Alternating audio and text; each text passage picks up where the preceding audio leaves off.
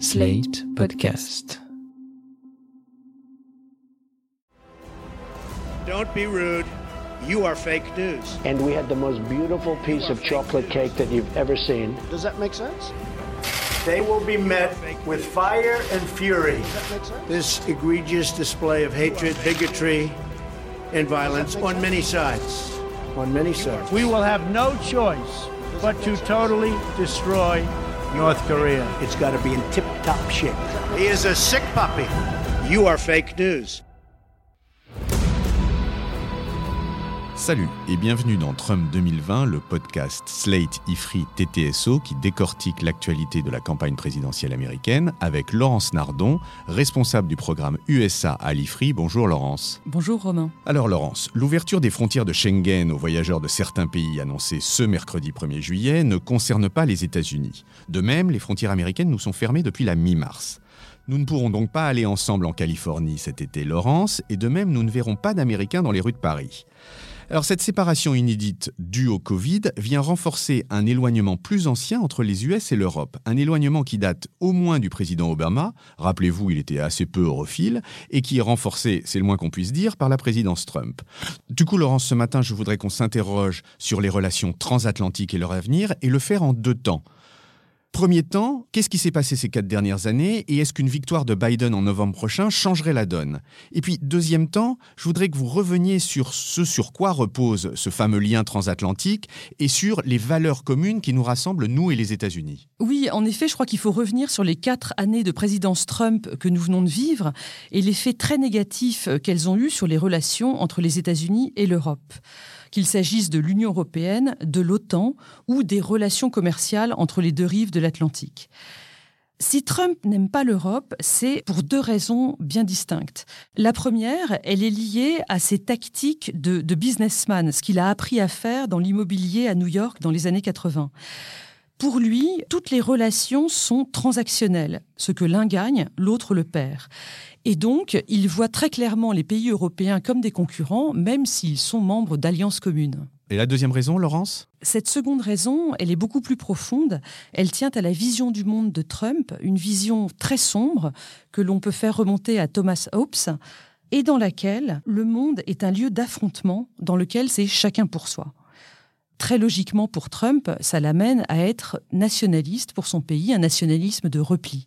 Alors le nationalisme américain, c'est pas un courant euh, nouveau, hein, ça a déjà existé au XIXe siècle avec le jacksonisme, avec ensuite le nativisme. Mais c'est sûr que c'est un courant qui est ravivé aujourd'hui par les angoisses culturelles et économiques d'une partie de la population américaine, les classes moyennes blanches, celles qui ont voté Trump en 2016. C'est pour ça que les États-Unis de Trump ne soutiennent plus le multilatéralisme qui a structuré les relations internationales depuis 1945. Et ça, bien sûr, ça a un impact direct sur les relations avec l'Europe. Et oui, depuis 2016, on voit que le président américain s'en est pris aux membres de l'OTAN, accusés de ne pas payer assez cher pour la protection américaine. Il a également traité l'Union européenne d'ennemi des États-Unis, ce qui était quand même pas rien. Et puis en ce qui concerne les relations commerciales, il y a eu tout d'abord l'interruption des négociations sur le TTIP, le grand accord de libre-échange entre l'Union européenne et les États-Unis. Et puis la guerre commerciale que Trump a lancée au printemps 2018 avec la mise en œuvre de tarifs douaniers ou la menace de tarifs douaniers plus importants. Ce qui est clair, c'est que Trump cherche à briser l'entente des pays européens entre eux sur les sujets commerciaux pour leur arracher des accords bilatéraux qui sont pourtant prohibés dans le cadre de l'Union européenne qui négocie à 27. Mais les leaders européens n'ont pas tenté de réagir face à ça? Bien sûr que si. Notre président Emmanuel Macron a tenté, lorsqu'il a été élu en 2017, un rapprochement avec Trump. L'idée euh, qui était assez intéressante à l'époque, c'était de profiter du fait que Trump s'entendait tellement mal avec la chancelière Merkel et avec Theresa May, qui était Premier ministre britannique à l'époque, et que donc il y avait une sorte de fenêtre qui s'ouvrait pour que la France puisse devenir, euh, entre guillemets, le meilleur ami, le meilleur relais de Donald Trump en Europe. C'est ainsi qu'on a vu la visite officielle du couple Macron aux États-Unis au printemps 2018, suivie de l'invitation euh, du président Trump pour le 14 juillet 2018 à Paris. L'espoir, c'était qu'on allait peut-être pouvoir influencer le président américain sur les questions climatiques, sur le deal nucléaire avec l'Iran et d'autres sujets importants. Trump étant nationaliste et égoïste, ça n'a pas du tout marché. Bon, alors, si ça n'a pas marché avec Trump, est-ce qu'il y a un espoir que ça marche avec Joe Biden s'il est élu? Eh bien, en première lecture, une élection de Joe Biden serait très positive pour les relations euh, transatlantiques. Elle produirait un tournant à 180 degrés avec le retour du multilatéralisme, ça il l'a dit à plusieurs reprises, et un retour de l'amitié et de la confiance entre les États-Unis et l'Europe clairement, Biden mettrait en place un grand esprit d'ouverture dans son administration. Mais ce tournant, il ne se verrait pas sur tous les sujets. Et par exemple, sur les questions commerciales dont on vient de parler, la gauche du Parti démocrate, elle est un petit peu sur la même ligne protectionniste que Trump. Warren, comme Sanders, réclament la fin du libre-échange non régulé pour mieux protéger les classes moyennes américaines. Donc sur ce plan-là, il n'y aurait pas vraiment de changement total avec une élection de Biden. Comme on l'a dit dans le podcast précédent, il y a en ce moment des groupes de travail au sein du Parti démocrate qui s'efforcent de produire un programme plus consensuel sur toutes ces questions donc Biden, s'il est élu, mettra en œuvre très probablement une politique commerciale plus prudente, plus maîtrisée, allant dans le sens du protectionnisme. Ok, donc si l'avenir n'est pas au libre-échange débridé, mais plutôt à ce que les Américains appellent la slowbalization, comment est-ce qu'on va raviver ce lien transatlantique? C'est une excellente question, Romain. Je vais vous dire, depuis que je travaille sur les États-Unis, j'ai toujours vu les Européens s'angoisser à l'idée que les États-Unis ne s'intéressent plus à nous, se tournent vers le Pacifique et l'Asie et euh, cessent de nous soutenir aussi bien commercialement que culturellement ou sur les questions de défense. Et c'est vrai que les évolutions sont importantes.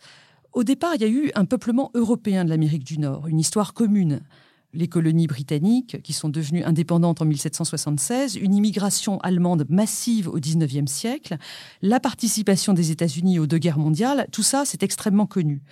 Désormais, à mesure que la diversité s'accroît aux États-Unis et en Europe, il va y avoir de moins en moins d'ADN commun entre nos deux régions. Mais est-ce que c'est là le plus important pour conserver le lien transatlantique? C'est pas évident. On pourrait parler plutôt des valeurs partagées entre les deux continents. Et là, il y a au moins trois sortes de connexions de valeurs dont je voudrais vous parler. Il y a celle des valeurs universalistes, il y a celle de l'extrême droite et celle des courants progressistes, voire ultra-progressiste. Alors, commençons par la lumière, Laurence. Les lumières, ce sont les grandes valeurs officielles qui sont à la base de la création des Nations Unies en 1945, du droit international de l'époque contemporaine. Ce sont les valeurs dont parlent les chefs d'État lors des grands discours, par exemple celui que Macron a fait au Congrès américain en avril 2018. Les deux principes fondamentaux de ces valeurs des Lumières, ce sont l'individualisme et l'universalisme. Chaque personne est un individu qui est euh, un peu son, son état-nation à lui tout seul, avec son libre arbitre. L'individu prend le pas sur le collectif, sur le groupe.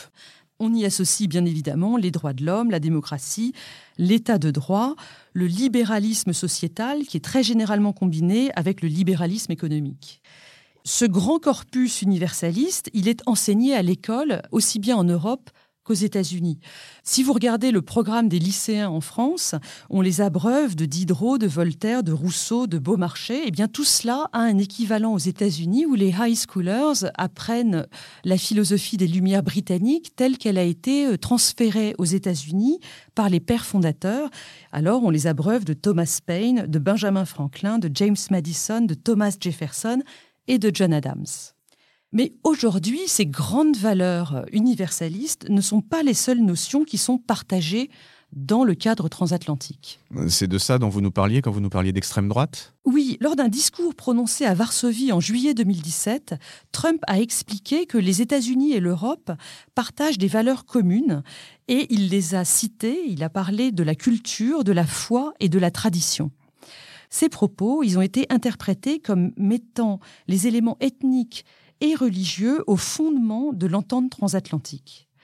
Et on voit en effet qu'il y a des échanges assez nourris à l'extrême droite entre les États-Unis et l'Europe depuis quelques années. Steve Bannon, l'ex-conseiller très nationaliste de Donald Trump, a été extrêmement présent en Europe l'année dernière pendant la campagne des européennes au printemps 2019 on l'a vu soutenir Marine Le Pen, reprenant euh, l'idée commune aux extrêmes droites américaines et européennes d'une défense des classes moyennes blanches, mettant en avant leur besoin euh, d'être mieux considérées, euh, leur besoin de protection et leur tentation d'un repli sur soi nationaliste. Au passage, je voudrais signaler que Steve Bannon, qui est d'origine irlandaise, donc catholique, s'est rapproché il y a quelques années d'une ONG catholique ultra conservatrice, on est très très loin de Vatican II. Cette ONG s'appelle Dignitatis Humanae, les dignités humaines, et ils se sont installés dans un monastère qui est au sud de Rome, la chartreuse de Trisulti, avec le projet de créer un centre de formation pour de futurs leaders européens réactionnaires dans les années à venir. Le gouvernement italien essaye depuis des mois de résilier le bail de Steve Bannon dans ce monastère, mais il n'a pas encore réussi.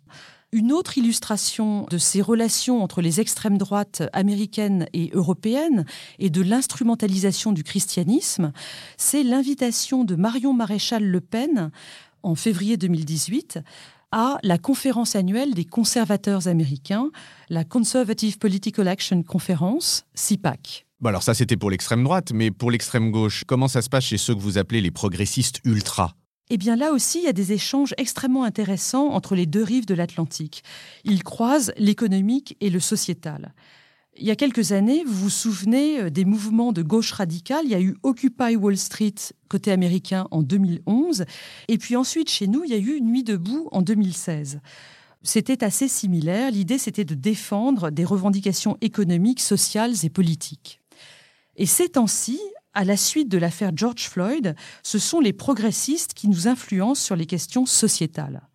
On voit bien qu'il y a les représentants des associations afro-américaines aux États-Unis qui essayent de lutter contre le racisme et les violences policières, mais ceux dont je veux vous parler, c'est plutôt les universitaires, c'est-à-dire les professeurs et les étudiants des départements de Cultural Studies sur les campus américains. Pour eux, le multiculturalisme doit clairement remplacer l'universalisme. Et ça, ça fait des années que ça dure. Ils proposent une lecture racisée de l'histoire qui s'importe très bien chez nous, avec l'idée que le péché de l'esclavagisme aux États-Unis trouve son équivalent chez nous avec le péché du colonialisme.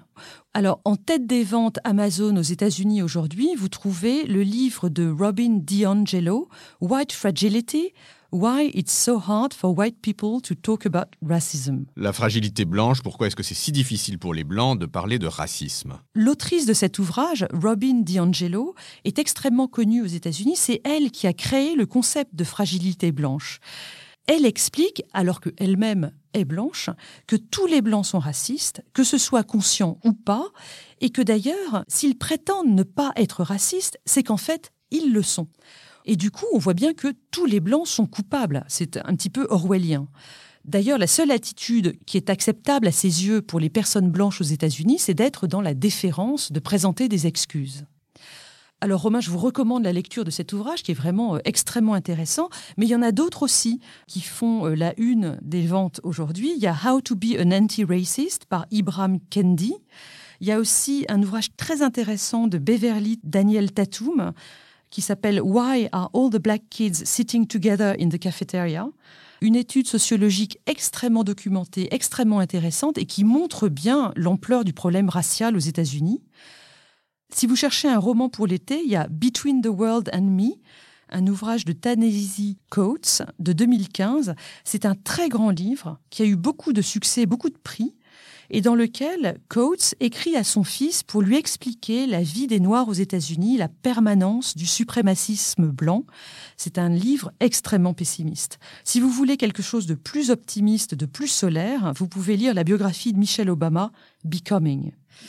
Et pour conclure sur ces trois ensembles de valeurs qui font l'objet d'échanges et de discussions entre les États-Unis et l'Europe, des champs de valeurs si différents, la question, à mon avis, est de savoir si les débats se font à sens unique, c'est-à-dire qu'on importerait des débats américains chez nous en reconnaissant l'importance et la puissance du soft power américain, ou si au contraire il y a un dialogue entre les deux rives de l'Atlantique. Eh bien Laurence, en attendant de trancher cette question, il ne me reste plus qu'à vous remercier pour ce nouveau podcast, pour vous souhaiter de bonnes vacances, puisque c'est notre dernier podcast enregistré avant les hors-séries que nous diffuserons cet été.